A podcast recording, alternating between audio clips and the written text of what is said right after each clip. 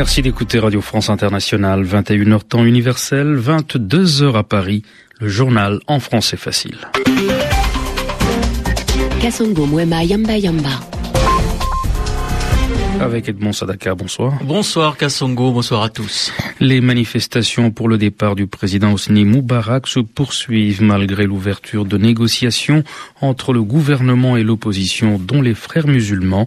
Ces derniers menacent de revoir leur participation aux négociations si leurs revendications ne sont pas satisfaites. Le Cambodge a officiellement demandé à l'ONU de prendre des mesures urgentes à propos de son conflit frontalier avec la Thaïlande après les affrontements qui ont fait vendredi et samedi au moins sept morts. Hun Sen, le Premier ministre cambodgien, réclame l'envoi de casques bleus dans la région. En France, de nombreux hommages à André Chédid.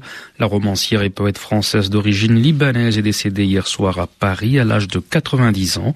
Elle est notamment l'auteur du Sixième jour, roman adapté au cinéma par Youssef Chahine avec Dalida dans le rôle principal. Le journal en français facile.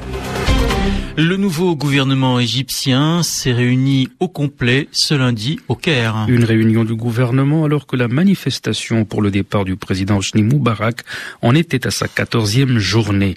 Les manifestants toujours décidés qui campent cette nuit encore sur la place Tahrir. La manifestation pour le départ du président Hosni Moubarak se poursuit malgré l'ouverture de négociations entre le nouveau gouvernement et l'opposition, dont les frères musulmans. Jean-Noël Ferrier, spécialiste de l'Égypte et du Maroc. C'est de loin la force politique la plus présente en Égypte, la, la mieux organisée. Il est difficile d'imaginer qu'il puisse y avoir des négociations sur des modifications affectant le régime sans passer par les frères musulmans.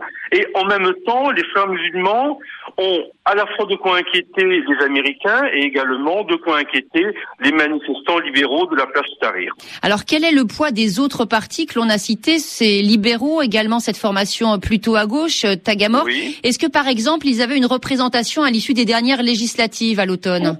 Ils ont toujours une très petite représentation de l'ordre de, quelques députés.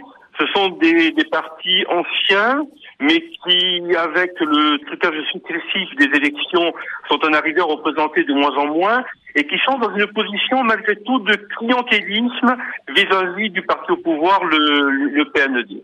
Alors est-ce qu'ils ont justement des ressorts au sein de la population? Non, sérieusement, ils n'ont pas de ressort au, au sein de la population, mais dans une optique de négociation, le fait de pouvoir dire que tel et tel parti ont participé à la négociation, des partis anciens, tout cela du crédit, et en même temps, on peut imaginer que le régime souhaite renforcer les partis avec lesquels il sera le plus à même de négocier quelque chose qui lui permette de durer. Jean-Noël Ferrier, spécialiste de l'Égypte et du Maroc avec Caroline Paré. Les frères musulmans qui jugent insuffisantes les réformes proposées. Ils ont annoncé ce lundi qu'ils reconsidéreront leur participation aux consultations engagées par le gouvernement si leurs demandes, notamment le départ d'Osni Moubarak, ne sont pas satisfaites.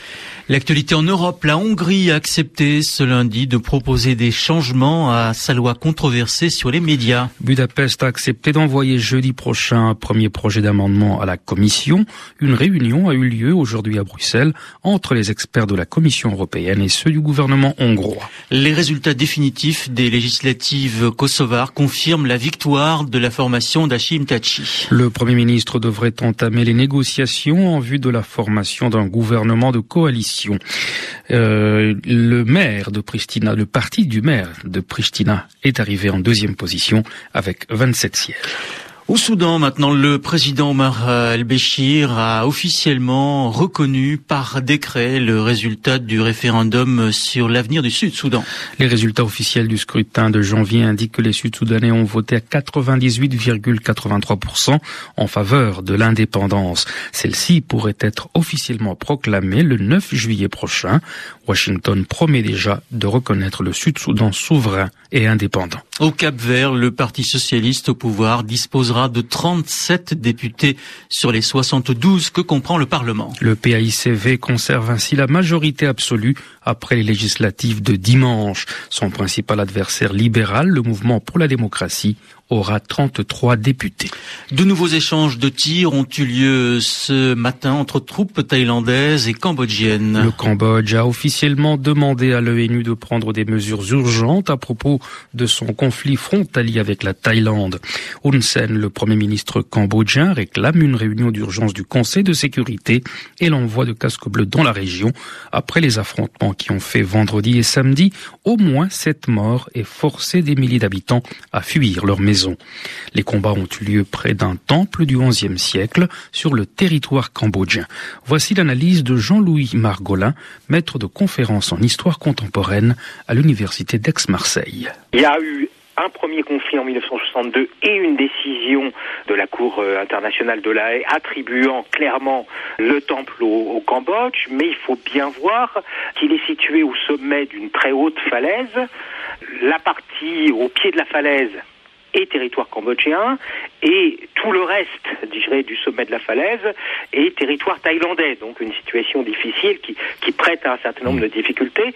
Mais le, le problème, le problème, c'est que aujourd'hui, les deux gouvernements pourrait-on dire peut-être, c'est peut-être encore plus grave, les deux opinions ont fait de ce petit carré, en quelque sorte, de pierres anciennes, une sorte de grande cause nationale, une sorte de, point où se situe l'honneur sacré de la patrie, et donc euh, personne ne semble vouloir céder quoi que ce soit à l'autre. Jean-Louis Margolin, maître de conférence en histoire contemporaine à l'université d'Aix-Marseille, avec Jean-François Cadet.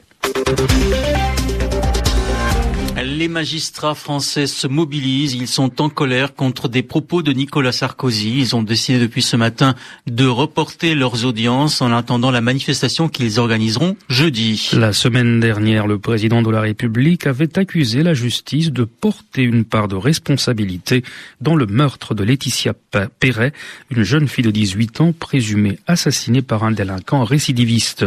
Ce lundi, François Fillon a jugé excessive la réaction des magistrats.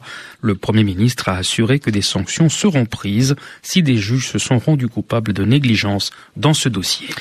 De nombreux hommages en France à André Chédid, la romancière et poétesse française d'origine libanaise, est décédée hier soir à Paris. Elle avait 90 ans. André Chédid est notamment auteur du Sixième jour, roman paru en 1960 et adapté au cinéma 26 ans plus tard par Youssef Chahine avec Dalila dans le rôle principal. Isabelle Chenu. Je cherche la beauté de l'amour sous les désastres. C'est ainsi qu'André Chédid parlait de son inspiration d'écrivain. Écrivain, un métier commencé très jeune. Elle compose ses premiers poèmes à 16 ans, son premier roman à 18. Son œuvre, comme sa vie, porte la marque du multiculturalisme. André Chédid est né en 1920 au Caire, en Égypte, de parents libanais chrétiens.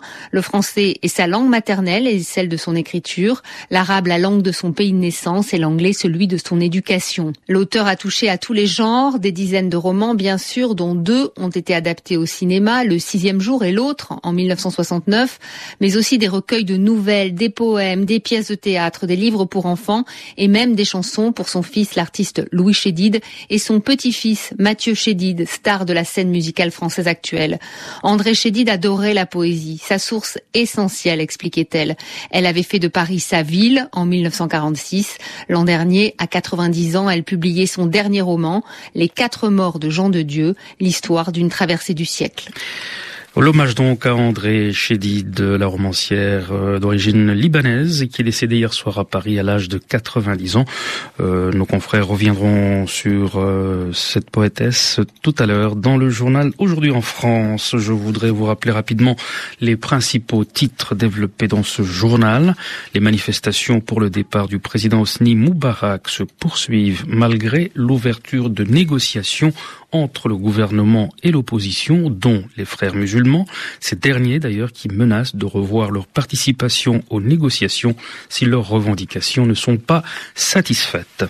Le Cambodge a officiellement demandé aujourd'hui à l'ENU de prendre des mesures urgentes à propos de son conflit frontalier avec la Thaïlande et cette demande est intervenue après les affrontements qui ont fait vendredi et samedi au moins sept morts. Le Premier ministre cambodgien Hun Sen réclame dorénavant l'envoi de casques bleus dans la région. Vous êtes à l'écoute de Radio France Internationale. Il est 22h et 10 minutes à Paris.